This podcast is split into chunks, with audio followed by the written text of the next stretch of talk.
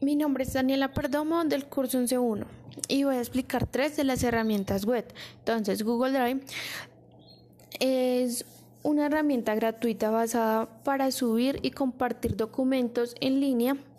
Tiene más de 15 megas de espacio y es gratuita.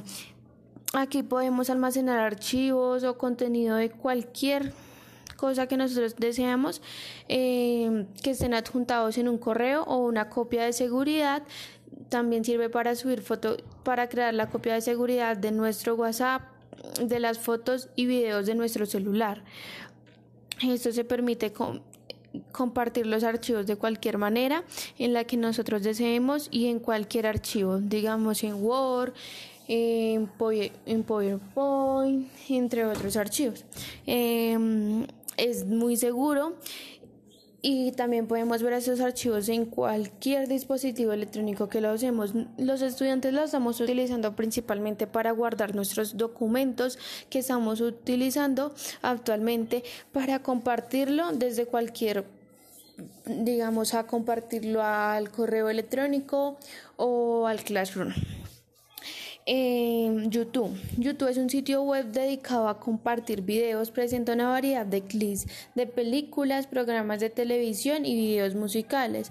También nos permite transmitir en vivo, editar los videos que vamos a subir o compartir con nuestros seguidores.